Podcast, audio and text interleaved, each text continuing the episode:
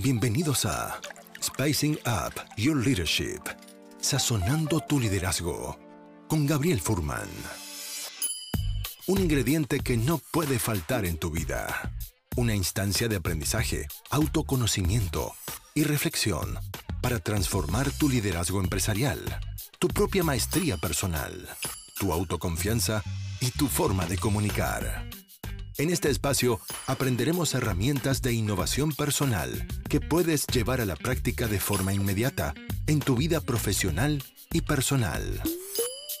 Te invitamos a este delicioso y aromático viaje de inspiración para la acción, donde podrás saborear hoy lo que lograrás ser mañana. Los ingredientes ya los tienes. Ahora llegó el momento de descubrirlos y pasar a la acción. La mesa está servida. Sean bienvenidos. Muy bienvenidos, queridos amigas y amigos, a un nuevo episodio de este podcast Sazonando tu liderazgo, o como dicen en inglés, Spicing Up Your Leadership. Sazonando tu liderazgo. Este es un podcast que ya comenzó el año pasado y estamos prontos a llegar al episodio número 100. En este episodio te voy a tener el honor y el privilegio de poder conversar directamente desde Europa, desde España, con Carles Caño acerca del el humor, cómo usar el humor en nuestra vida, cómo liderar con el humor y también reírnos, ¿por qué no? Y pasarlo bien también en lo que hacemos a diario. Los invito a suscribirse a mi canal de YouTube, donde podrán así recibir las últimas notificaciones de los últimos episodios. Todas las semanas subo episodios nuevos a mi canal de YouTube y también el podcast Sazonando tu Liderazgo en Spotify, en Apple Podcast y sea cual sea el lugar donde tú escuchas podcasts. Bien, es un placer, Carles, tenerte en este programa y muy bienvenido. Muchísimas gracias, Gabriel Furman, por invitarme a tu casa. Es un auténtico placer. Gracias por estar aquí y me apasiona el tema que vamos a conversar ahora y me apasiona y me gusta y yo creo que también no se me hace fácil y justamente por eso quería tener esta conversación contigo acerca del humor. Me gustaría poder ser capaz de traer más humor a mis charlas, a mis programas. Siento que a veces tengo humor con ciertas personas, pero con otras personas no me resulta para nada. Entonces me encanta que esta sea la temática y quería eh, comenzar esta conversación, de hecho, preguntándote cómo llega el tu interés por el humor a tu vida? Pues es curioso porque, claro, yo estudié ingeniería informática, trabajé algún tiempo, no mucho, y aparentemente los informáticos no parece que seamos las personas con más sentido del humor, aunque, aunque luego esto es un tópico.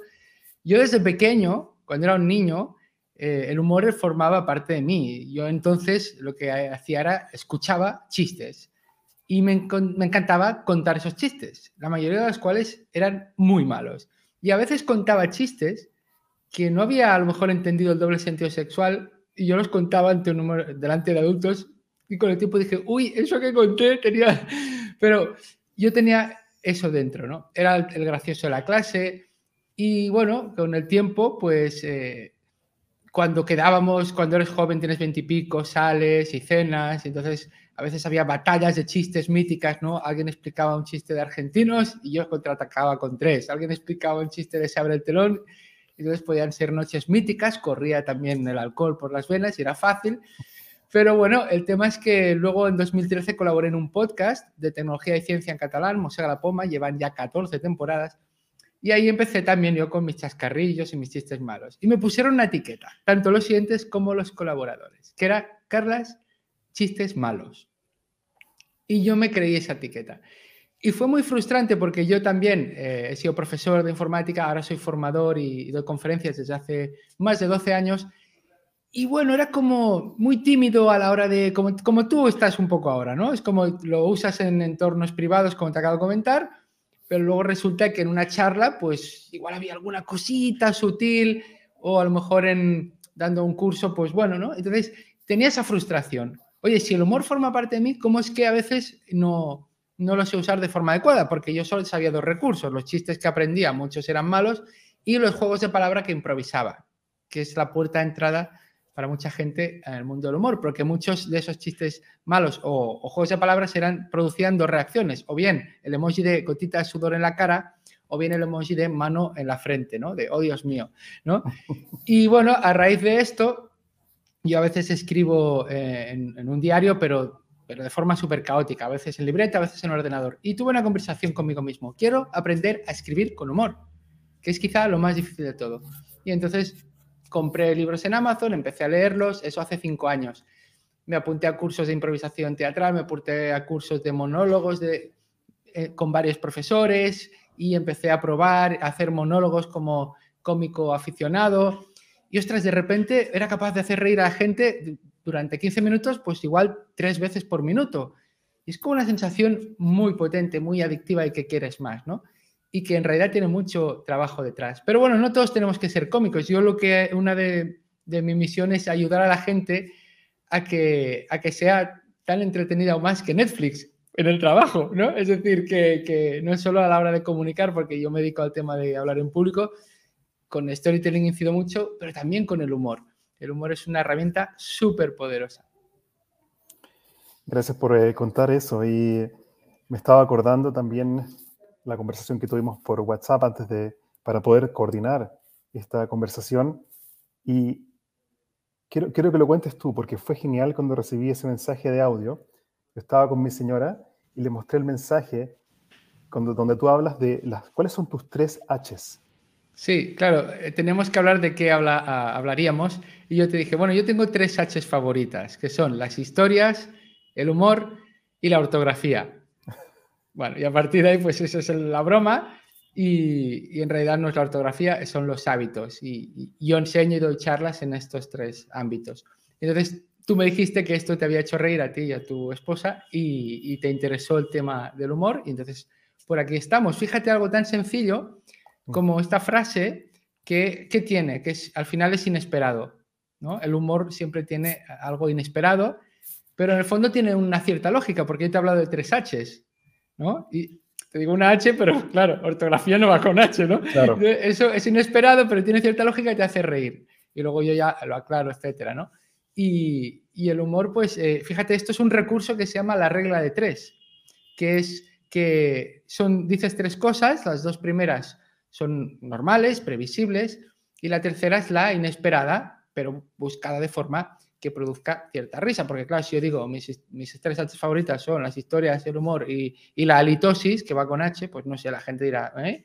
¿No? O sea, tiene que tener una sorpresa, pero con cierta relevancia. Y, y este, por ejemplo, todos estamos y todas, normalmente cuando enseñamos, comunicamos, lideramos, a veces hacemos enumeraciones.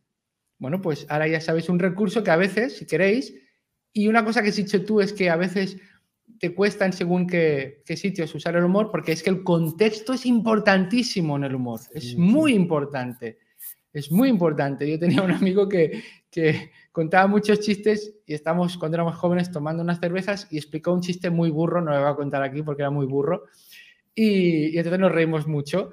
Y, y, otro de los amigos no se le ocurrió nada más que explicarlo eh, pues con gente de trabajo, era consultor con una empresa que llegó ahí, no conocía a nadie, que eran italianos y era un chiste que se metía con las madres. Y estaba con los italianos, que la mamá mía, ¿sabes? Es sagrada. Se ve que se quedaron mirando con una cara de asesino de, ¿pero qué estás diciendo? ¿no? Claro, el contexto, ¿no? Y esto viene, tiene que ver con la comunicación, ¿no? Que, que hablaba, he escuchado en uno de tus episodios con las presentaciones de alto impacto, es decir, adáptate a tu audiencia. ¿Quién es tu audiencia? Bueno, pues según qué humor no voy a usar. Creo que eso es tan relevante y oro. Justo ayer hice una presentación acerca de cómo comunicar de forma efectiva y yo lo resumí en una, en una fórmula de, de cinco principios. Y uno de los principios es exactamente ese, Carles. Coincido contigo, es quién es el receptor de mi mensaje, quién es mi audiencia. ¿Por qué? Porque mientras más yo conozco el receptor, mejor podré calibrar mi mensaje según lo que a él o ella le interesa, cómo será interpretado. Yo creo que a veces nos perdemos como comunicadores o líderes y nos concentramos solamente en el poder de hablar bien, cuando en realidad creo yo que la comunicación tiene principalmente que ver con lo que se escucha más que lo que se dice. Sí, sí, eh, muy de acuerdo contigo. Yo, también lo digo. Adáptate a cada audiencia, porque cada audiencia es diferente, ¿no? Y a veces, cuando he dado según qué charlas o según qué formaciones que te piden que sea adaptado, pues pido algunos números de teléfono de una pequeña muestra. Si ya tienen que haber 80 personas, digo, pues me podéis pasar cuatro o cinco números de teléfono y con antelación pues hablo con esas personas y, oye, ¿qué tal? ¿Cómo es tu día a día? Un día normal, ¿cómo es un buen día? ¿Cómo es un mal día? Que vale es aquel problema que todo el mundo ve y nadie dice. Y, y voy tomando nota, voy tomando nota. Y claro, luego eso lo, lo, uso y normalmente funciona mucho mejor porque es como has hecho los deberes, has investigado y te has adaptado a tu audiencia. Justo estaba también pensando con lo que conversamos también vía WhatsApp en preparación para esta conversación y me pareció muy interesante un punto que tú me compartiste, que es que mencionas que el humor va más allá de la risa y mencionas que hay unos mitos del humor. ¿Cuáles son esos mitos? Pues mira, sobre todo humor en el trabajo, hay, hay, uno que es que igual no está bien visto, ¿no? Igual no está bien visto el humor en el trabajo. Y está muy relacionado con otro mito que es, mm, si quiero aparentar profesionalidad, pues eh, tengo que estar serio, tengo que ser serio. Esto es un mito que está, muy, es muy, está muy equivocado. De hecho, Daniel Kahneman, que es un psicólogo de comportamiento que ganó un premio Nobel en economía, ojo, pues eh, le preguntaron en un podcast, eh, oye, ¿qué es lo que hace, qué papel juega el humor en una colaboración entre, entre compañeros y compañeras para que la cosa pues, sea productiva, excelente y no sé qué más? Y él dijo, eh, la risa es el lubricante que hace que todo vaya mejor. Y te lo dice un señor que es premio Nobel. Te lo dice y que está publicando varios libros, ha sacado uno hace poco, El ruido. Claro, o sea, es que en realidad el humor eh, está muy dicho, pero es una cosa muy seria. Gabriel, es un mecanismo que tenemos los Homo sapiens para afrontar conflictos, para rebajar tensiones, para cohesionar grupos, para fomentar la creatividad. O sea, es una cosa muy potente. Y no ha tenido muy buena fama en la historia normalmente de la humanidad. Y ahora se está viendo que, realmente tiene todas estas ventajas. Fíjate una cosa, fuera del ámbito laboral, el humor y la comedia están omnipresentes. O sea, tú hoy en tu bolsillo, en tu teléfono móvil, puedes buscar vídeos de monologuistas, puedes buscar memes, TikToks, y puedes reírte, vamos, en muy poco tiempo. Esto, cuando éramos pequeños, no teníamos esto a nuestro alcance. Igual, pues si encontrabas una revista, un TVO para niños o un cómic, pero no teníamos esta facilidad. Muchos influencers o muchas personas que, oradores y oradoras que tienen mucha gente que les sigue, utilizan el humor. Fíjate que las charlas TED, las 10 más vistas, muchas de ellas tienen una gran cantidad de humor. Así que el humor, eh, si es tan importante fuera del trabajo, ¿por qué no podemos hacer que también tenga su, papel, su cabida en el entorno profesional? Eso sí, seguramente adaptándolo, una vez más, apliquemos la máxima de la comunicación, vamos a adaptar al contexto laboral. Mm, seguramente no tienen cabida todo tipo de humor, por ejemplo, el humor negro seguramente igual no tiene tanta cabida, aunque igual alguien según cómo sabe hacerlo, no se puede dar una receta universal, pero pero a todos nos gusta reír. Y, la gente tiene, se muere de ganas porque, porque le hagan pasar eh, un buen rato. Y por eso decía que el humor va más allá de la risa, por todo esto que hemos dicho de rebajar tensiones, cohesionar grupos, cómo afrontar conflictos. Es una válvula de escape. Piensa que tenemos un montón de convenciones sociales, morales, de leyes, y se supone que tenemos que acatar eso de forma normal y sin ningún problema, ¿no? Y, no sé en qué libro decía, como se supone que nunca pensamos en el sexo, excepto cuando estamos con nuestra pareja, ¿no? Bueno, pues, pues somos humanos, somos animales y eso no es así. Y entonces el humor es como una válvula de escape para poder un poco esa presión que tenemos en nuestro ego tan grande, pues, pues poder soltarla un poco, ¿no? Eh, el filósofo Nietzsche decía que la vida sin música sería un error. Yo adapté la frase, barrí para casa y dije, la vida sin humor sería un terror. ¿Por qué? Porque no tendríamos esa posibilidad de evadirnos de todas esas presiones del día a día. Y sabes que me parece muy valioso lo que dices y lo conecto también directamente con con el trabajo que, que, hacemos nosotros, que es facilitar espacios de aprendizaje mucho a través del juego. Y si bien yo me considero que no, no tengo habilidades o muchas habilidades para contar chistes, lo que sí me ha funcionado, Carles, es generar espacios donde la dinámica eh, lúdica genera risas, porque los participantes se ríen de sí mismos y entre ellos, por ejemplo, algo muy sencillo, un ejercicio que yo hago muy sencillo como en un energizador vía Zoom. Yo lo llamo lanzando el avión vía Zoom. Cada participante, imagínate, tengo 20, 30 participantes en una pantalla de Zoom y le pido a cada uno que haga un avioncito de papel. Luego, un participante lanza el avión y le llega al otro participante que puede estar a miles de kilómetros de esa persona, pero en la pantalla están al lado, o aunque no estén al lado, y hace como que recibe el avión de papel y se transforma en el suyo. luego él menciona el nombre de otro receptor y lanza su avioncito de papel. Algo tan simple como eso, quizás infantil y a la vez tan necesario para nosotros como adultos, genera risa y como dices tú, genera expansión, creatividad, la gente se ríe, lo pasa bien y luego, sobre todo, si como facilitadores somos capaces de conectar esa experiencia lúdica con un objetivo de aprendizaje, entonces mejor aún. Entonces, creo que es muy potente lo que tú dices, como que a través de la risa en el trabajo, si el contexto está adecuado o yo he creado un contexto, puede generarse ese espacio de expansión. Lo que dices es muy interesante porque, mira, el juego, de hecho, las actividades que según como a veces cuando das unos cursos y dices voy a hacer un juego te miran raro, pero si dices voy a hacer una actividad que es lo mismo, ya te miran bien, ¿no? Que esto a veces las palabras, pues llámale actividades, llámale gamificación o juegos, pero son muy importantes y es una forma de humor. O sea, el humor no solo es contar chistes. Vamos a quitar eso. No, no es contar chistes, no es hacer de cómico ni, ni soltar chascarrillos. Una parte del humor es eso. Pero luego pasar un buen rato, hacer una actividad, una sonrisa, simplemente pasarlo bien, aunque no estés sonriendo. Hay literatura con humor que, que, hay sátira que igual no te produce carcajadas ni sonrisas, pero que juega con el texto, juega con las ideas. Hay muchos autores y autoras muy buenos y muy buenas. Entonces, lo que has dicho tú, mira, otro mito. Yo no soy una persona divertida, no soy una persona graciosa. Bueno, esto primero había que revisar esa creencia, porque muchas veces te dices cosas que no son verdad del todo o son verdades a medias. Claro, si tú llevas esa nota adhesiva en tu neocórtex de no soy una persona divertida, te lo vas a acabar creyendo y entonces en entornos formales te vas a poner más formal y más aburrido.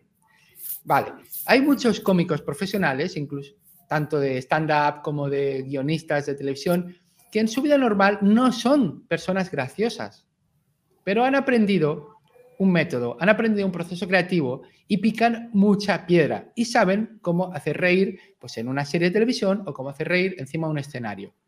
Y luego tenemos personas que son muy graciosas en el día a día, pero que si tú los pusieras en un escenario a dar un monólogo, incluso una charla, ahí, como no puede usar todo ese humor así de amigotes, de bar con cervezas y soez, no podrían hacer reír. Con lo que ese es mm. otro mito que hay que derribar. Y yo tengo ejemplos de gente que no se considera graciosa y ha conseguido hacer charlas haciendo reír mucho a la gente. Entonces, relacionado con esto, aunque no seas una persona divertida, puedes hacer reír si te aplicas, pero es que luego hay lo que haces tú, Gabriel.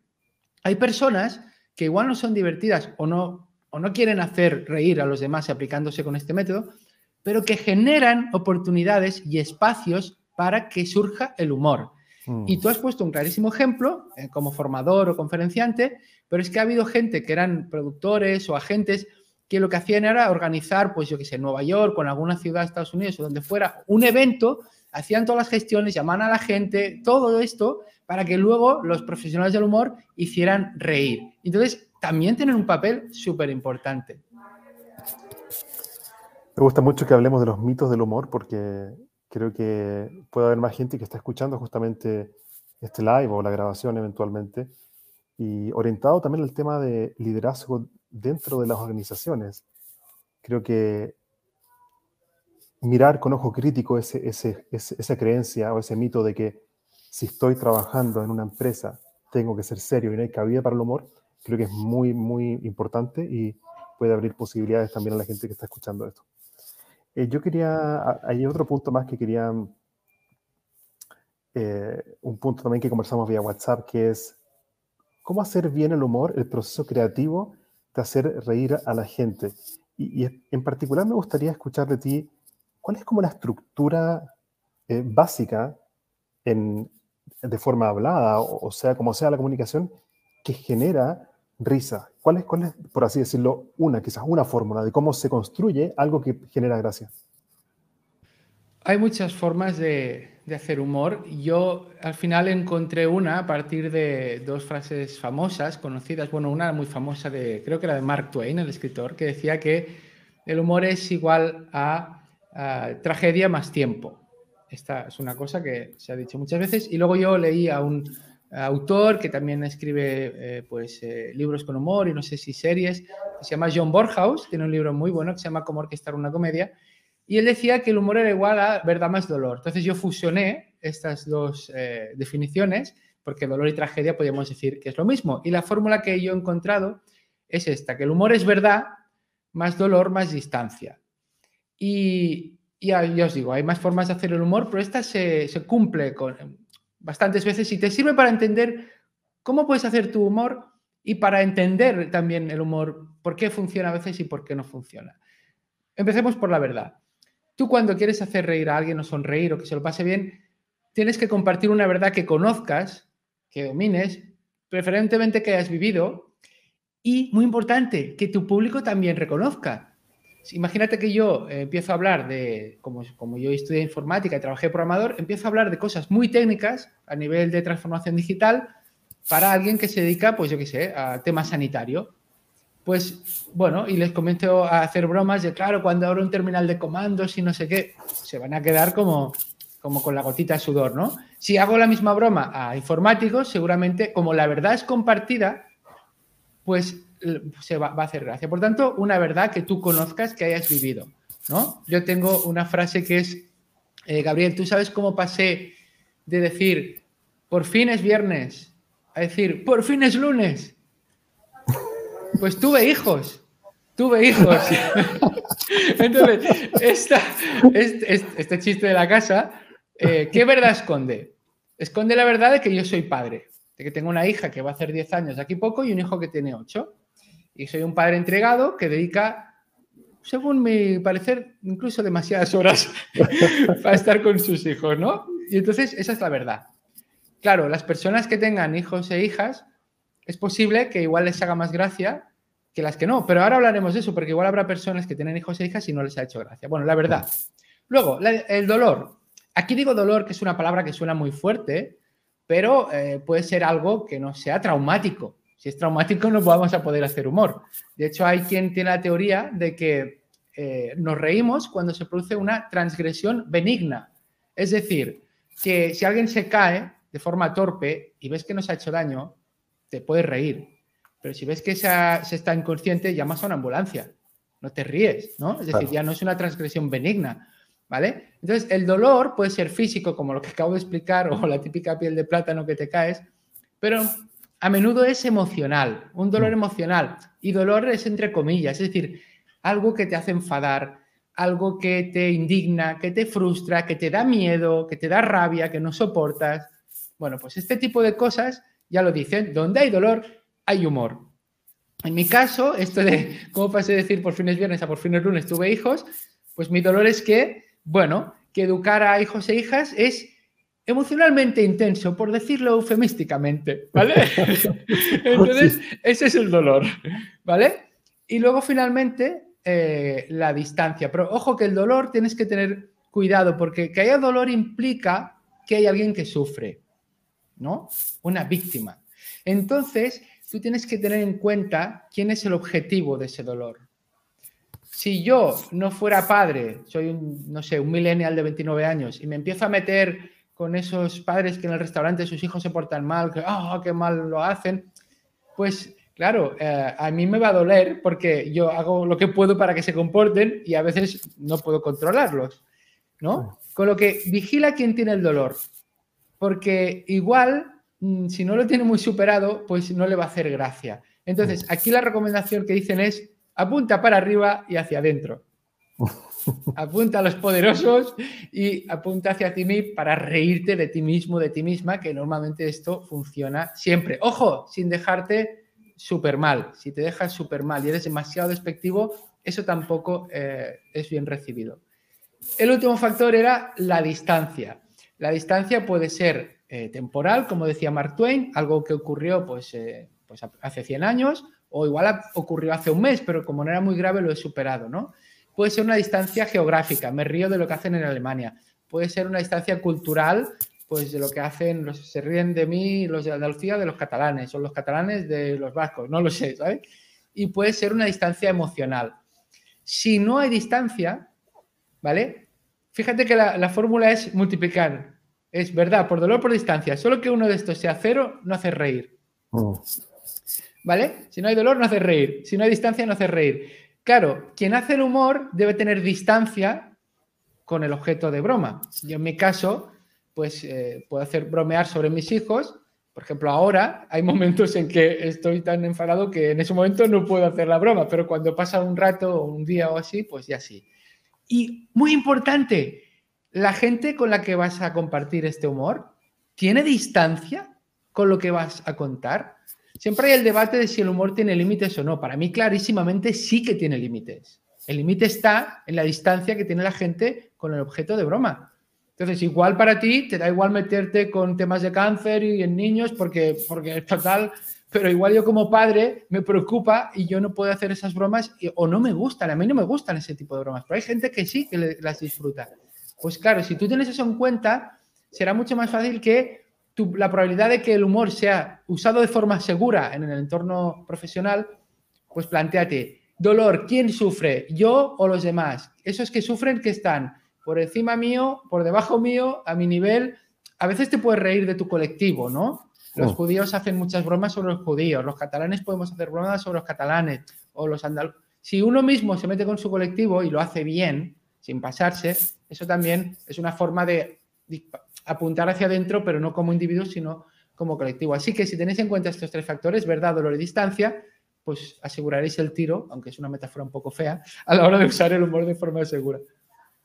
Me parece muy valioso porque de alguna forma con eso, Carles, podemos adaptar y, eh, buscar instancias incluso ser creativos y desarrollar alguna cápsula graciosa que cumpla con esos factores. Me parece Mira, si quieres, te, comento otros ejemplos. donde, donde sale esta fórmula del humor. ¿no? Por ejemplo, mira, estos son propios. ¿eh? Un día eres joven y otro aumentas el tamaño de fuente de una web para leer mejor. ¿Vale? Bueno, pues esto me pasó a mí hace unos meses, ¿no? Yo ya tengo 46 años, ya soy un señor, pero bueno, tú sabes cómo va esto, ¿no? Que tú te ves como un chaval, pero, pero bueno, ya no eres un chaval. Entonces, el día en que te das cuenta de eso, dices, ostras, he tenido que hacer esto. En ese momento yo me lo apunto. ¿Vale? Porque para usar la fórmula esta del humor, yo me saqué de la manga una técnica. ¿Tú sabes lo que es el aikido? ¿Te suena? El aikido, si no me equivoco, es un arte marcial, ¿no? Exactamente. Es un arte marcial, pero que no busca la confrontación, ¿no? Patada, golpe, como otros, como karate o así, Sería como el judo, pero sin estar todo el rato en el suelo, ¿no? que en el judo creo que está todo el rato en el suelo. Y entonces eh, evita la confrontación, te apartas, haces una llave, eh, una luxación, inmovilizas, ¿no? Vale, pues con esta idea, pues yo propongo hacer un aikido emocional. ¿Qué significa? Esas cosas que te producen incomodidad, las emociones incómodas, porque a mí me gusta llamarlas incómodas, no negativas, ¿vale? Porque yo puedo tener una, mm, emoción negativa como el miedo, pero ese miedo mm, puede ser porque a lo mejor tengo que hacer algo nuevo, ¿vale? Y entonces me voy a preparar. O sea, no tiene por qué ser malo. Es incómodo, pero no es malo. Mientras que hay emociones positivas como me, como yo, pues yo qué sé, eh, Kinder Buenos o cosas de estas con mucho azúcar, me produce una emoción positiva, pero si lo hago cada día, mi salud se va a deteriorar. Por tanto, yo hablo de emociones cómodas e incómodas. Bueno, pues esas emociones incómodas les, les haces una llave con el humor. ¿no? Por ejemplo, a mí, me, o sea, esto que te he dicho de, a mí no me gusta hacerme mayor, pero lo veo, ¿no? Entonces, en ese momento me doy cuenta digo, ostras, ostras, me hago mayor, pero ya saco la libreta y me la apunto. Y a partir de ahí intento buscarle una forma ¿Y qué pasa? Que cuando aplicas un aikido emocional, es terapéutico, porque de una cosa que te incomodaba, te ríes tú muchas veces al, hacerlo y es posible que hagas reír a los demás, ¿no?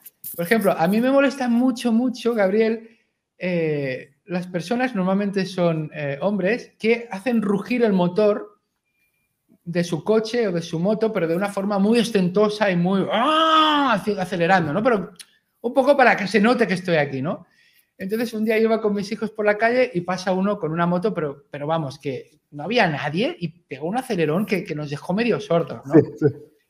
Entonces, eh, a mí se me escapó de forma espontánea y dije, mira, la tiene pequeña, ¿no? Entonces, o sea, dije esto, pero luego digo, voy a trabajar más esto, que esto está como muy, muy visto. Digo, voy a hacer un Aikido emocional. Y pensando, pensando, me inventé como un titular de, de periódico ficticio, ¿no? Que decía, la ciencia descubre que hacer rugir el motor de un vehículo no alarga el pene. ¿Vale? Ah, y decía, y poner música reggaetón con altavoz Bluetooth en el metro muy alto tampoco, ¿sabes? tampoco agranda los genitales. Entonces, ahí yo he aplicado un aikido emocional. Una cosa que realmente me da mucha rabia, le he dado la vuelta, ¿no? Evidentemente, si alguien nos está escuchando que hace rugir el motor, no tendrá instancia y no le da gracia, ¿de acuerdo? Eso también es así. Mira, otro ejemplo. Dice, eh, ¿cómo terminar una reunión virtual con elegancia? Pues puedes decir lo siguiente. Llevamos 60 minutos y según la Convención de Ginebra es el tiempo máximo que se puede torturar a una persona. ¿Vale? Esto, por ejemplo, lo improvisó yo un día eh, en una reunión con una gente de una universidad, vi que se reían y entonces, ¿qué hice? Apuntarlo. Porque cuando hablamos del proceso creativo, aparte de esa fórmula, tú tienes que observar. El humor se basa en la observación. Tú tienes que observar lo que ocurre a tu alrededor y lo que pasa por tu cabeza. Con lo que pasa por tu cabeza, aplicas aikido emocional. Me molesta que hagan rugir el motor, me molesta hacerme mayor, eh, me irrita cuando me dicen no sé qué y tal y cual. Bueno, apunta eso. A veces solo el hecho de apuntar lo que te molesta, aunque no salga humor. ¿Vale? Y luego ya puedes pensar formas de, comentar algunos recursos en breve, de cómo podemos aplicar ciertos recursos para esas cosas que nos incomodan, pues darle humor. Pero hay que observar. Entonces yo siempre recomiendo en ese proceso creativo que la gente observe y apunte. Yo voy siempre con libretas, a pesar de que soy informático o ex informático, voy con libretas eh, encima, siempre. O sea, yo voy con el móvil y con la libreta. Si te fijas, tienen un tamaño parecido. ¿Vale? Y entonces voy apuntando cualquier cosa que veo. A veces son contradicciones, ¿vale? Y a veces son cosas, pues yo qué sé. Eh, un día mi mujer le dijo a mi hijo, que entonces tenía siete años, que se pusiera el pijama, se lo dijo como ocho veces, pero literalmente, y dijo, oye, pues mira, con esto la pandemia, menos mal que tenemos que llevar mascarilla, porque al menos le das un uso a tus orejas. ¿sabes? Porque eso me pareció súper gracioso. Ella lo dijo enfadada, pero yo tenía distancia y fui corriendo a apuntarlo, ¿no? Entonces, si hacéis esto, si cada vez que algo os llama la atención, os hace reír, os incomoda o veis que hay una contradicción, lo apuntáis, lo apuntáis, lo apuntáis y lo apuntáis. Y esto cuando lo coges como un hábito, de repente tienes un montón de material que tú puedes siempre de forma relevante y con un objetivo, como has dicho tú, pues claro, yo si hago una charla sobre liderazgo, tengo que ver y filtrar qué uso de todo esto, ¿vale? Pero seguramente con todo lo que tengo es probable que algo pueda sacar. Entonces yo recomiendo observar lo que pasa por tu cabeza y observar sobre todo las contradicciones del día a día y las cosas que te irritan. Y creo que es muy interesante eso, como lo que mencionaste, muchas cosas, pero en particular eh, quería hacer eh, como doble clic en esto, en la importancia de reírnos de nosotros mismos. Como el ejemplo que tú pusiste, que tuviste que agrandar, ¿cierto?, la, la tipografía o el tamaño de la letra de un sitio web. Creo que es tan importante y tan sano eso. Y yo creo que a veces somos demasiado serios, por lo menos hablo por mí, eh, conmigo mismo. Y, creo que el reírme de mí, de estas contradicciones, ¿cierto? Creo que es tan sano y también baja las barreras, nos hace crecer, mejores líderes, mejor pareja. Creo que, creo que ese, ese, ese nivel de conciencia del auto-humor me parece que es genial. Sí, sí, además eh, es una herramienta normalmente bastante segura, mm. pero ojo, insisto en que no tienes que hacerlo de forma súper despectiva, ni de ti ni a lo mejor de tu empresa. Hay, hay el caso de un hombre que tenía una empresa de joyas que, que ganaba mucho dinero y en una presentación em, hizo unas bromas despectivas de sus productos, ¿no? Mm. Que eran muy malas, muy baratas, que, que bueno, y luego eso salió en la prensa, bajó la bolsa, bueno, tuvo pérdidas eh, millonarias, porque había hecho un humor despectivo de sus productos. Entonces, no, no lo estás haciendo bien, no tiene que ser tan despectivo. Ríete de, las cosas, de estas contradicciones que vivimos al día a día, es decir, eh, el humor sirve para conectar. En el momento en que yo me río de mí mismo, me estoy mostrando vulnerable, me estoy mostrando aceptando que me hago mayor, Estoy diciendo pues que soy padre y que es duro. Y la gente, yo no sé tú, Gabriel, pero a mí cuando alguien solo comparte sus éxitos, yo no conecto con esa persona. Yo conecto cuando también comparte sus momentos vulnerables, sus momentos de duda o los fracasos que ha tenido. Y el humor es una forma de hacerlo, porque como has dicho que donde hay dolor hay humor, pues si tú te ríes de ti mismo es que te estás riendo de ese, de ese dolor. Y sobre este proceso creativo que tiene el humor, Mucha gente se cree que los profesionales cómicos, los monologuistas, es como, son gente graciosa. Salen y lo improvisan. Bueno, eso es un mito, pero, pero que no es para nada verdad. Podría haber alguna persona que tiene un talento y que tal, pero el 95% seguramente o más de los cómicos profesionales han trabajado mucho, han escrito muchas, muchas, muchas, muchas bromas, pero muchas, las prueban porque el, humor también es un proceso iterativo. Cualquier proceso creativo tiene iteración, ¿no? Decía Ernest Hemingway, el primer borrador de cualquier cosa es siempre una mierda, ¿no? Un poco duro, pero, pero no te quedes con el primer borrador, itéralo, mejóralo, ¿no? Pues con el humor igual, o sea, la calidad sale de la cantidad. Lo que pasa es que tú ves el tío o la tía que te hace un especial de Netflix de una hora y que te, estás riéndote que te duelen ya la barriga. Vale, ¿sabes qué ha hecho esa persona? Primero, lleva muchos años de profesión, ha escrito muchas bromas y ha pinchado. Pinchar, eh, en inglés to bomb, es cuando eh, vas a hacer un monólogo y no, ninguna broma se, te la ríen, ¿no? Y es como que eso es pinchar. Cualquier cómico profesional ha pinchado y, pinchará seguramente, incluso a veces eh, siendo ya conocido. Entonces, ¿qué hace esta persona? Pues, hostia, tengo que hacer un especial de Netflix. ¿Para cuándo? Para 2022, a finales. Tengo un año.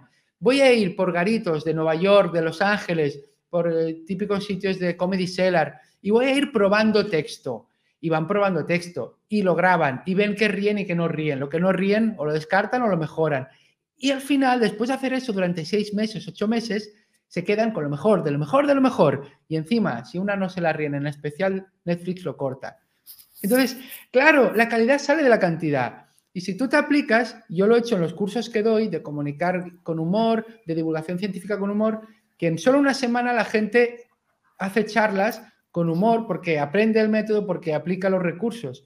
O sea que, sí, que sí, se, puede hacer. Increíble, muy interesante. Y si llevamos el tema, el tema del humor al liderazgo, al liderazgo dentro de las empresas, un líder que maneja personas, un grupo de personas, equipos dentro de una organización.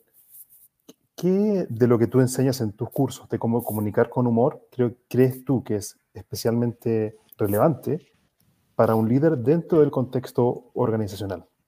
Pues mira, primero observar bien lo que ocurre con las personas que colaboran contigo observar. Tú no puedes estar desde tu torre de marfil o en tu despacho. Tú tienes que ver la gente, qué problemas tiene, qué necesita. Eh, bueno, en, la metodología Lean hay un concepto que es el Gemba Walk, ¿no? que es cuando eh, te das un paseo con los operarios de la fábrica con cierta regularidad y hablas con ellos y con ellas para ver pues qué, les está ocurriendo. Es que se nos está, quemando, se nos está quemando la placa de, este, de esta máquina del circuito pues cada dos semanas ah, sí, ¿cómo es eso? ¿no? Y luego la técnica de los cinco porqués para averiguar por qué se quema esa placa, ¿no? Pero el Gemba Walk es eso, date un paseo, observa. O sea, si no observas no puedes hacer humor. Tienes que observar, ya lo dicen, que los problemas son eh, oportunidades disfrazadas. Mm. Entonces, en el humor esos problemas pueden servir para, para hacer humor, pero claro, tú tienes que detectar, con algunos podrás hacer humor, con otras no.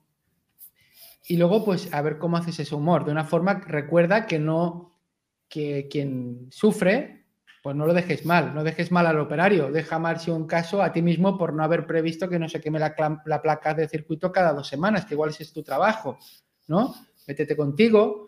Eh, por tanto, observar, es que es, fundamental. Es más, si es que incluso si, si coges el músculo de observar, puedes llegar a detectar patrones.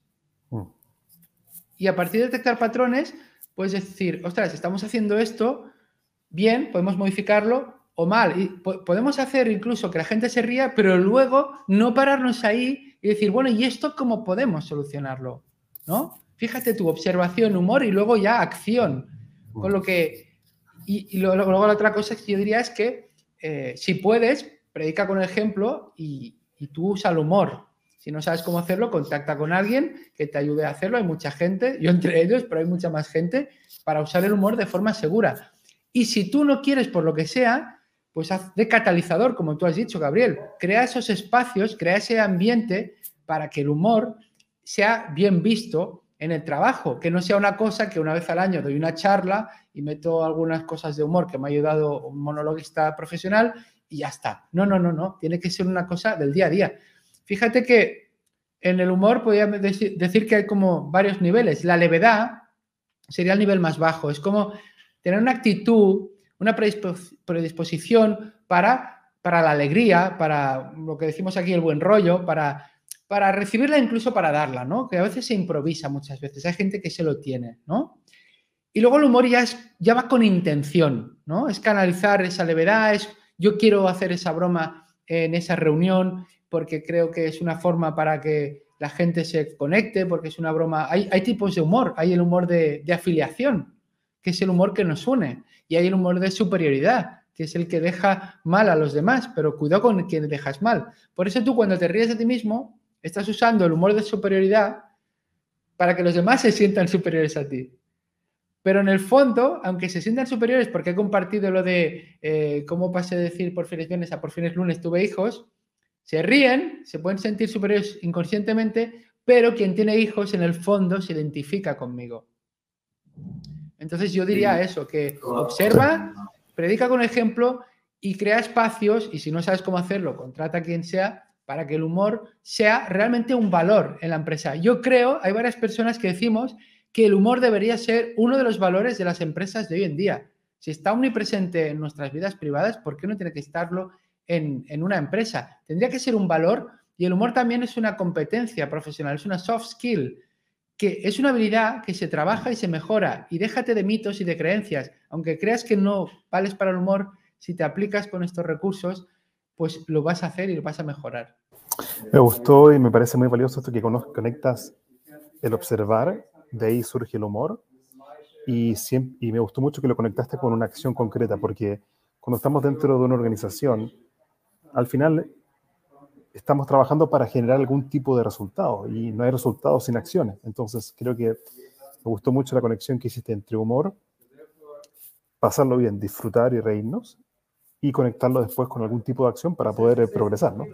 Claro, fíjate, perdona, el ejemplo que he puesto de eh, que la charla virtual, pues llevamos 60 minutos según la Convención de Ginebra, es el tiempo máximo que puedes torturar a una persona, esto yo lo he observado porque con la pandemia todos hemos sufrido un montón de sesiones por Zoom virtuales y, muchas de ellas un poco densas, pesadas y, demasiado extensas, ¿no? Esto lo hemos sufrido, yo lo, he observado, lo he observado, en ese caso me salió de forma improvisada, pero hice un aikido emocional, la gente se rió, pero es que a partir de ahí, pues se podría decir, oye, y de hecho hay gente que lo ha hecho, ¿no? estamos viendo que igual en el virtual no podemos hacer sesiones tan largas como en el presencial. Porque además no hay el previo de hablar o luego que nos vamos a tomar un café, ¿no? Y la gente está cansada de pantallas. Bueno, pues a partir de esa broma que hace reír, pues igual sí que tenemos que limitar. No sé si a 60, 45 o a 70 minutos, pero sería un ejemplo concreto de lo que hemos dicho. Muy interesante. Si vamos justamente al contexto digital, online, yo creo que hoy día mucha gente el 100% de mi trabajo es online. Yo hago entrenamiento de leadership training eh, en contextos digitales, trabajo en equipo, comunicación, desde la autoconciencia, responsabilidad, acción. Y quería preguntarte desde tu experiencia, si vamos a ejemplos concretos, herramientas concretas, ¿qué has encontrado tú que es útil a nivel online, liderando equipos a nivel online desde la perspectiva del humor? ¿Qué herramientas concretas y específicas has conocido? Bueno, primero es, como te decía, que uno lo aplique en la medida que pueda y de forma gradual en su día a día en la comunicación con los demás. La comunicación digital tiene ventajas, ¿no? Es rápida, es eficiente, hay asíncrona como el email, hay síncrona cuando estamos los dos en un chat, ¿no? Pero, o ahora mismo, pero, pero ahora porque nos vemos y nos escuchamos, pero el WhatsApp, el Telegram, el, Slack, todas estas herramientas, el email es texto y ese texto le falta esa, voz, esos cambios, esa, esa emoción. Solo la voz ya transmite mucha emoción, las pausas. Bien, pues ¿cómo podemos hacerlo? Bueno, primero, el tipo de lenguaje que utilizamos. Por favor, dejemos de usar un lenguaje ampuloso, recargado. ¿Quién habla así? ¿Quién, quién habla así en su vida normal? Como a veces en un, en un email, ¿no? Muy apreciados señores míos, estoy exagerando, ¿no? Pero les informo que eh, he tenido la oportunidad de conversar con... Ostras, no, no te digo que hables en plan, eh, tío, ¿qué pasa? Que... No, no, está claro, hay registros, hay que adaptarse, lo sé, pero hablemos de una forma más cercana. De hecho, hay un libro muy bueno, se llama Humor Seriously, de Naomi Acker y Elizabeth eh, McDonald, dos mujeres que se han especializado en este tema, creo que están en la, Universidad de Stanford o algo así, y el libro está muy bien, creo que no está traducido ahora al español. Y ostras, eh, ellas te dicen que formas de usar el, humor en el trabajo. Y, se ve que hicieron un estudio en una empresa grande de que la forma como usas el lenguaje tiene un impacto en cómo se comporta la gente. Entonces, si tú usas un lenguaje abstracto, recargado, este típico de políticos y de altos cargos, esto tiene un impacto negativo en la gente. La gente no entiende, la gente no conecta. Hicieron un experimento y hicieron cosas como el bullshit detector, ¿no? O sea, palabras que al decirlas eran bullshit, ¿no? Pues, yo qué sé, sinergia, empoderar, no sé qué, bueno, cosas de estas, ¿no? Entonces, eh, había incluso un traductor, no sé si era un programa que te traducía una cosa así, algo más, más... Y lo aplicaron durante un tiempo y vieron cambios, los midieron y vieron resultados y, que la gente conectaba más. Es decir, por tanto, lo primero, no hables como un robot, no hables como si fueras un catedrático en derecho habla como una persona. Estamos en entorno profesional y seguramente no me puede tomar según qué licencias, pero hazlo más cercano. Y esto es en la forma de, escribir. Y luego puedes usar los emojis. Los emojis hay gente que dice, ah, es que no voy a parecer profesional. Mira, hay una cosa que, otro mito. Puede ser profesional y divertido. No son cosas incompatibles. Mm. ¿De acuerdo? No son cosas incompatibles. Es más, yo soy de los que piensa que algunas personas, no todas, se esconden tras una cortina de seriedad su falta de profesionalidad o su incompetencia. No digo que sea todo el mundo, pero algunas lo hacen. Si yo hablo así recargado y no sé qué y de forma crítica, a lo mejor es que rascas y no hay nada detrás. Y hay gente muy inteligente y que sabe comunicar muy bien, que usa el humor de forma magistral. Voy a poner un ejemplo que a mí me inspiró mucho, que era Sir Ken Robinson, experto en creatividad y educación, que tiene una charla maravillosa, 2006, que es Mata la Escuela de la Creatividad. Creo que es una, de las charlas más vistas en la historia de los textos. Exacto, quizás es la uno o la dos. O sea, esa charla te hace reír mucho y te hace reflexionar mucho. Y, el, y la risa no le quita el poder a las reflexiones que te suelta Sir Ken Robinson. Por tanto, puede ser profesional y puede ser divertido. Los emojis los puedes usar para humanizar esa falta de voz y de emoción. Incluso estarían los GIFs animados. Está claro que según qué circular o según para qué, igual no, pero a veces una comunicación con tu equipo, un equipo pequeño, una persona, pues eh, un GIF animado. Mira, yo ahora eh, voy, a, voy a publicar un libro sobre storytelling para comunicar y estoy con la editora, ¿no? Y la editora, pues, eh, bueno, me dijo que me enviaría, pues, las correcciones y me dijo, en una semana te lo envío y habían pasado dos semanas y yo, ostras, no me ha enviado nada, yo quiero que esto salga en un par de meses. Entonces yo, en vez de decirle, oye, ¿qué ha pasado? Le envío un email que, ¿tú te acuerdas de una serie que salía Piolín? No sé si en Chile le llamaban Piolín, un pollito. Piolín, sí, sí, sí, sí, me suena. Sí. Entonces salía un gato y decía, creo que vi un lindo gatito. ¿No te acuerdas de eso? ¿No? pues yo le envié un email que ponía, creo que vi un lindo perrito. Entonces hice un montaje con un, un perro, así como con cara de triste, en, en medio de una carretera, una campaña que hicieron en España que decía, él no lo haría, él nunca lo haría, no lo abandones, ¿no? Entonces puse ese perro con mi cara encima del perro. ¿Sabes? o sea, lo haría, no lo abandones. Entonces le puse una carita sonriente y le dije, ¿cómo está el tema tal? Entonces ella me respondió y me dijo, gracias por tu sentido del humor. He tenido mi padre con un susto eh, de salud y tal. Yo le pregunté, parece que ha sido un susto. Pero fíjate tú, yo usé el humor para recordarle que me enviara esto. Y ella estaba pasando por un mal momento, yo no lo sabía, pero seguramente la hice sonreír, ¿no? O sea que es importante que el líder o la lideresa valoren el contexto y si esto es un mensaje institucional o si es... Pero muchas veces tenemos comunicaciones de tú a tú y allí puedes ser un poco más persona.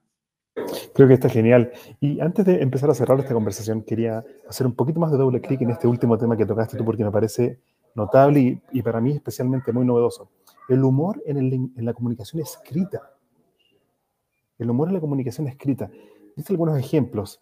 Si pensamos, por ejemplo, en, líderes, entonces, que están ¿cierto? liderando personas y, tienen que comunicar mucho vía email. Dijiste entonces primero el tema del lenguaje, de no ser abogados expertos y doctores del lenguaje, ustedes y vosotros, la que os queréis comunicar. ¿Qué otra eh, eh, herramienta concreta y específica crees tú que un líder puede desarrollar para comunicar de forma escrita usando humor sano? Bien, eso es un reto, ¿eh?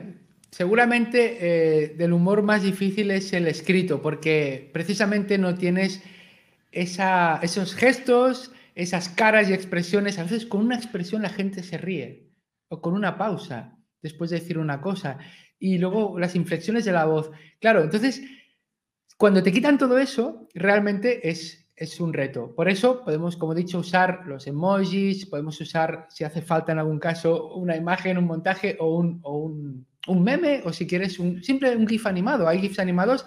Eh, yo recomiendo a la gente que vaya a gify.com, G-I-P-H-Y, gify.com, y tú buscas allí waiting, o buscas eh, angry, o y te salen tropecientos GIFs animados que luego tú puedes poner en un email ese recurso está muy bueno, se llama, ¿cómo lo puedes repetir, por favor? GIFI, G y F como GIF, pero va con PH, G-I-P-H-Y. Ok, está genial, sí. Esto es maravilloso, lo puedes usar en Twitter, en LinkedIn. Yo el otro día respondí un comentario en LinkedIn con, un perrito ahí esperando porque, bueno, eh, o sea, y eso humaniza, eso humaniza, no lo veamos como una tontería, es, estás compensando esa falta de, de intención, de tono, por tanto, veámoslo como una herramienta, ¿no? Entonces, dicho esto, que es difícil, una cosa que se puede probar es eh, Twitter. Twitter es un sitio donde tú puedes probar bromas. Si no quieres hacerlo con tu cuenta profesional porque tienes miedo que, pues, eh, puedes hacerlo con otra. Con otra que, pues, te pones un alias y entonces, eh, bueno, tendrás que conseguir unos ciertos seguidores, ¿no? Pero puedes usar hashtag, corresponder a gente. Pero entonces pruebas ideas con humor. Y Twitter no tiene ninguna piedad ni compasión. O sea, si no le hace gracia, no va a tener ni un me gusta. Entonces, esto es significativo. Ojo que yo, por ejemplo, tengo 1.700 seguidores. Eh, yo creo que la mitad igual están muertos, porque no, no es broma, pero, parece, parece, que sea algo, pero luego pones algo, claro, también es una gota en el océano, ¿no? Porque dicen que hay 6.000 tweets en un segundo, ¿no? Pero bueno, entonces yo si publico una, broma y, tiene, por ejemplo, alrededor de 8 me gustas, 6 me gustas, yo ya puedo ver que esto, bueno, a, 6 personas le ha hecho gracia, ¿vale? ¿No? Y a veces si veo que tiene 10 o 12 o 15, pero si nadie le pone un corazón, pues oye, eso igual no le ha hecho reír a nadie, ¿no? Entonces, eso sería un, foco de un sitio donde, donde entrenar. Bueno, como veis aquí, eh, se oyen motos por la calle. Igual también. Ya, eh, ya, hablamos de las motos, ¿no? Sí, igual la tiene pequeña también. Pero ¿Ves? Esto que he hecho es un callback. Un callback es un recurso que es cuando haces mención a una broma anterior. he hecho la broma mm. antes de la ciencia descubre esto y ahora hago otra vez mención. Es un recurso bastante fácil de usar, ¿no? Entonces, otra cosa es probar las bromas. Primero las puedes probar con tu pareja, con un amigo, eh, tomando un café y ver la reacción, la respuesta. Si ves que la gente sonríe o se ríe, dices, vale, es muy importante. Te he dicho que había un proceso creativo en el humor y uno de esos puntos es probar. Hay gente que lo hace en un micro abierto, ¿no? Que los cómicos, pero los que no somos profesionales, yo he oído alguno, pero ¿cómo lo haces? Con gente que conoces de confianza en petit comité. Entonces, luego, eh, escribe eh, coge el hábito de escribir, si tienes una newsletter, si tienes eh, en LinkedIn, ve escribiendo, ve escribiendo. Hay un ejercicio muy interesante que se llama las eh, morning pages, las páginas matutinas. No tienes por qué hacerlo por la mañana, pero bueno, que es que durante un tiempo, recomiendan media hora, pero media hora puede ser mucho. ponte un tiempo, cinco minutos mínimo o diez. Escribe sin parar. No puedes parar y no puedes corregir nada o sea, cuesta, ¿eh? te lo digo por experiencia, porque yo soy de que enseguida corrijo, no. No, y a lo mejor has escrito la palabra con V y era con B y la H se te ha colado o se ha separado. No, no pares, no tires atrás. Esto es para desarrollar tu modo creativo. Tenemos dos modos, el creativo y el, y el de editor. Y el problema es cuando el editor se mete en el trabajo del creativo. No, primero creativo, luego lo deja reposar y luego que venga el editor y diga esto no, esto no y esto lo mejoramos. Pero en modo creativo, entonces si cada día o unas cuantas veces por semana tú haces esto de escribir sin parar, ¿vale? Ah, hay una web que hace esto, que antes se llamaba, le han cambiado el nombre, pero si lo buscáis lo vais a encontrar. The Most Dangerous Writing App. The Most ah. Dangerous Writing App, ahora, ahora se llama de otra manera, pero lo encontraréis. Tú le pones 5 minutos, 10 minutos, 20 minutos y escribes. Si estás 5 minutos sin escribir, se borra todo. Está bueno eso. Entonces, si uno coge el hábito de escribir, de escribir, de soltarse, y a, veces puedes decir como, no sé de qué escribir ahora, no valgo para nada, ¿qué haces? ¿Qué haces, Gabriel? Si tú no haces reír, bueno, es igual, aunque sea eso lo escribes, al cabo un rato se saldrán otras cosas. Pues esta mañana mi mujer me ha dicho esto, no sé qué, o me he fijado en que eh, pregonamos esto a nuestros hijos y luego resulta que somos los primeros que nos lo saltamos. Irás. Entonces, tienes que ir escribiendo. Y yo, por ejemplo, tengo una lista de correo que publico semanalmente y yo antes en la comunicación escrita no me atrevía a usar el humor. Yo era muy serio. Tengo un blog desde hace 11 años y no había el humor durante muchos años. Y ahora, a base de haber aprendido todas estas cosas, pues en cada mensaje normalmente pongo algo de humor. Y, es cuestión de, ir probando y claro, a partir de ahí pues puedes jugar con la ironía, ¿no? O sea, si quieres te comento rápidamente algún recurso. Sí, sí, me encantaría escuchar. La ironía es, pues eso, eh, decir lo opuesto, totalmente lo opuesto a lo que piensas. ¿Vale? Hoy yo le enviaba un audio a una amiga porque, bueno, pues, ayer pues eh, mis hijos tuve en casa un problema, no sé qué, y les, les eché una bronca. Pero bronca, bronca, ¿eh? Y me sentí mal luego. Y me decía, bueno, oye, que de vez en cuando hay que echarle bronca, que qué pasa, si nos van a ser de cristal, no sé qué, no sé cuánto, ¿no? Bueno, pues... Em, esto te lo decía, se me ha ido ahora, se me ha ido la cabeza. A razón de que te lo decía, ¿ves? Esto es que me hago mayor, me hago mayor, tengo que ampliar la fuente de la web, se me olvidan las cosas, es horrible. No, era, era por el tema de, la, de los recursos de... Mm, ah, sí, sí, entonces, entonces, claro, gracias. Entonces le digo... De ironía, sí. Ella me ha dicho que, que, sí, que de vez en cuando no pasa nada, que no te sientes culpable. He dicho muchas gracias. Digo, es que claro, digo, porque a veces nos venden el rollo de la crianza perfecta, crianza incondicional, no gritar, y estas mismas personas que dicen esto, si tienen hijos e hijas, seguramente les han gritado y seguramente se han enfadado.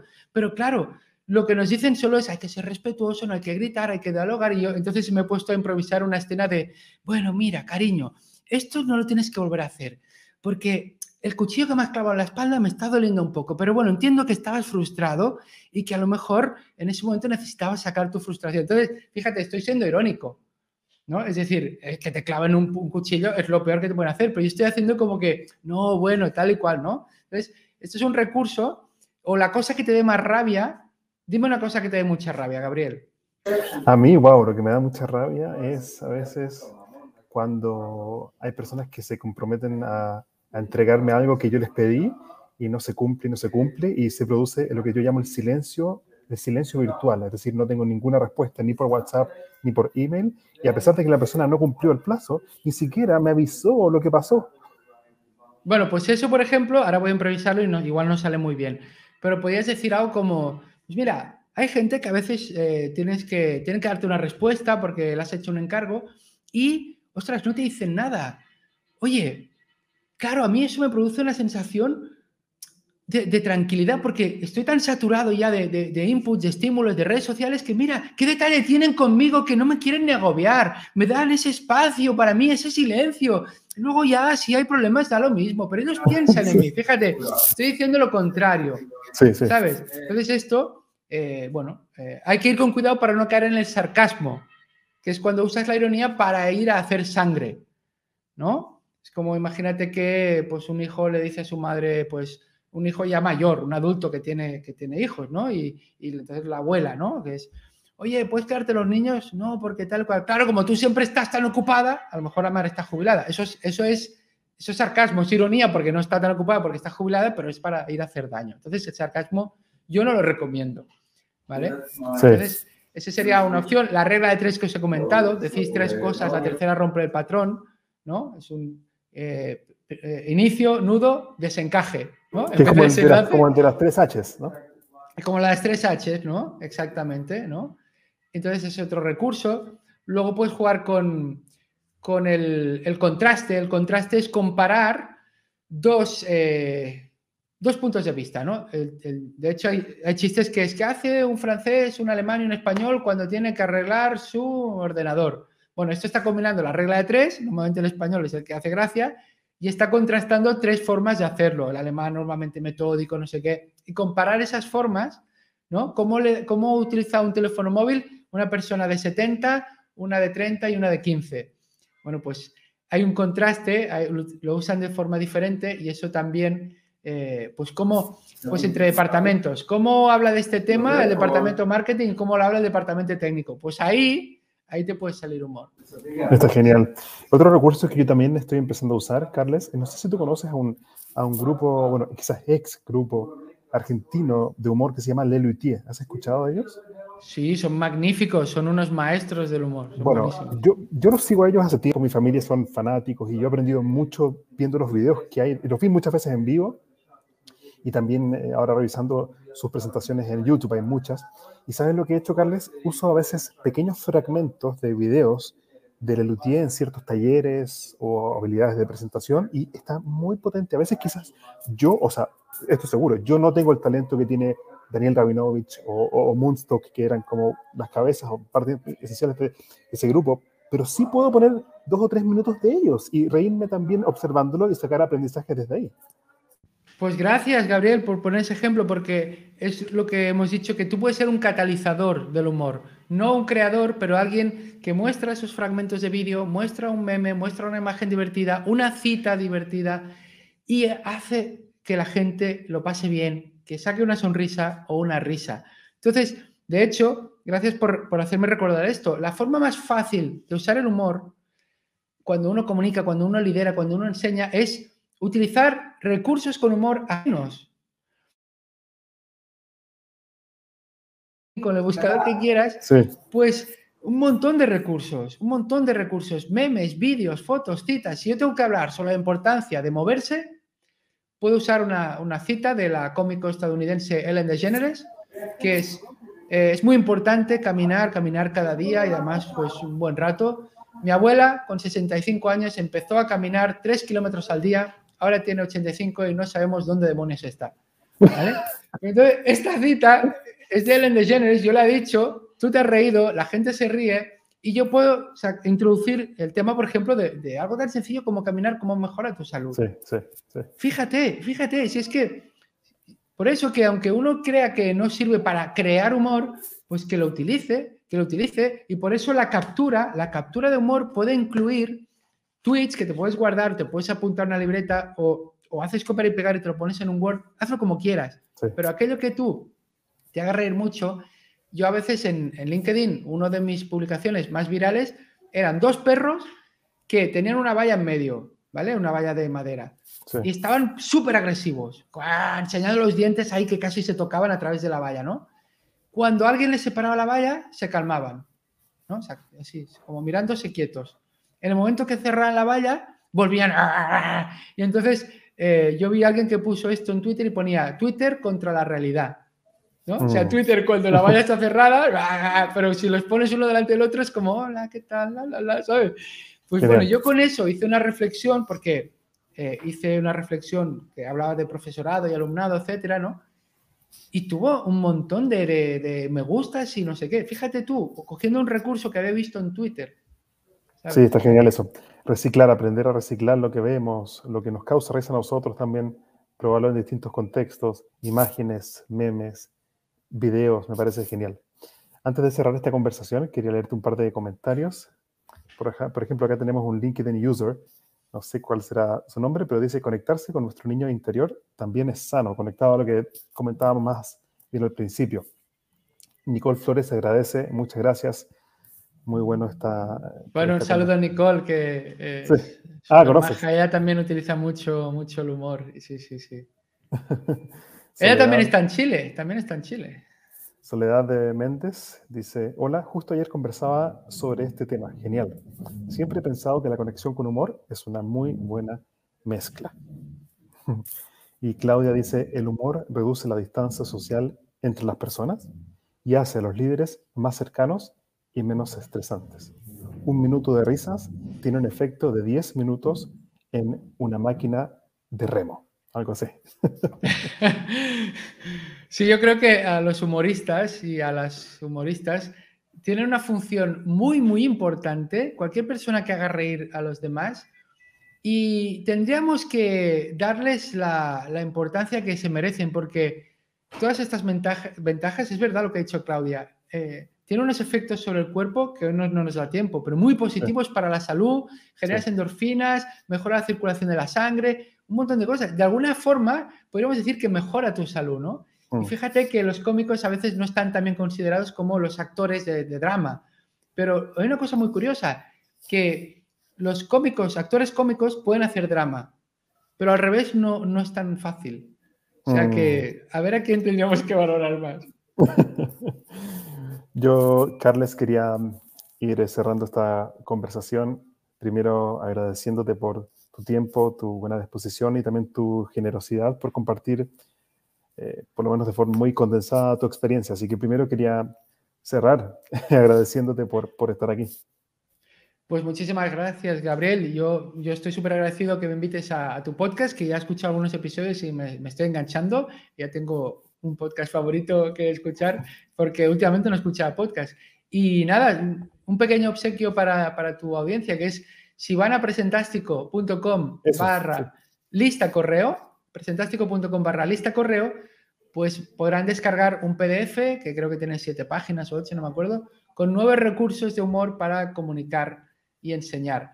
Algunos lo he mencionado, pero hay otros con ejemplos. Entonces, eh, si alguien no quiere, ahí tiene y ya es una primera forma de empezar a usar el humor, pues en un entorno formal o profesional.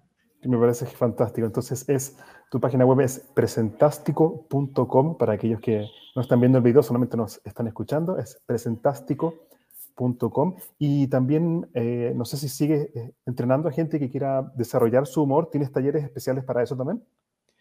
Bueno, pues yo hago cursos eh, de, comunicar, enseñar con humor, de, divulgación científica con humor, de uno que se llama Mindfulness con humor, ah. ¿vale? Y estos son cursos, pero bueno, ahora, ahora estreno también servicio de mentoría para comunicar y para usar el humor o el storytelling. Así que que contacten conmigo a través de LinkedIn o a través de mi correo carles.presentástico.com y hablamos. Sí, sí, yo encantado. Genial. Carles, muchas gracias nuevamente por tu tiempo. Mm, y, gracias por eh, compartir también de forma muy generosa toda eh, tu experiencia. Me despido con, con mucha gratitud. Pues muchas gracias. Yo me despido con una noticia que me he enterado, que es que Papá Noel a partir de ahora vestirá de color naranja y se va a llamar Fanta Claus. que la risa te acompañe, ¿vale? Gracias. Chao. Chao, muchas gracias. Queridos amigos y amigas, gracias por em, acompañarnos. Un episodio más de este podcast Sazonando tu Liderazgo. Los invito a conectar conmigo, principalmente en LinkedIn. Si me buscan por mi nombre, Gabriel Furman, cuéntame qué episodio escuchaste, qué aprendiste, qué te gustó y también qué nuevos intereses te gustaría escuchar a ti dentro de este podcast que está orientado a entregar herramientas pragmáticas para mejorar tu liderazgo, liderazgo de equipos, liderazgo empresarial, crecimiento personal y comunicación. Les despido con eh, mucha gratitud y deseo que pronto podamos estar juntos compartiendo en un nuevo episodio. Muchas gracias. Hasta aquí llegamos por hoy con otro capítulo de Spicing Up Your Leadership, sazonando tu liderazgo con Gabriel Furman. Encuentra más material sobre este y otros temas en nuestras redes sociales, en LinkedIn y Facebook como Gabriel Furman. Nos reencontramos en nuestro próximo capítulo para descubrir más herramientas de innovación personal que te servirán en tu vida profesional y personal. Esta cocina siempre está abierta para ti y para todos aquellos que quieran compartir su inspiración para la acción. Hasta la próxima.